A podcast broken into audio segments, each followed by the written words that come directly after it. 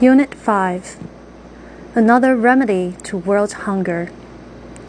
Based on a United Nations report, genetically modified crops can become part of the solution to world hunger.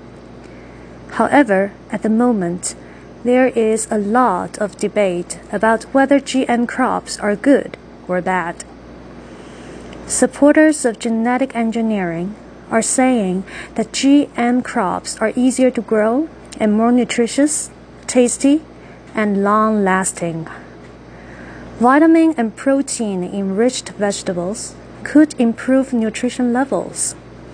What's more, drought and insect resistant crops might help feed the growing world population and boost incomes of third world countries, according to the United Nations Food and Agriculture Organization.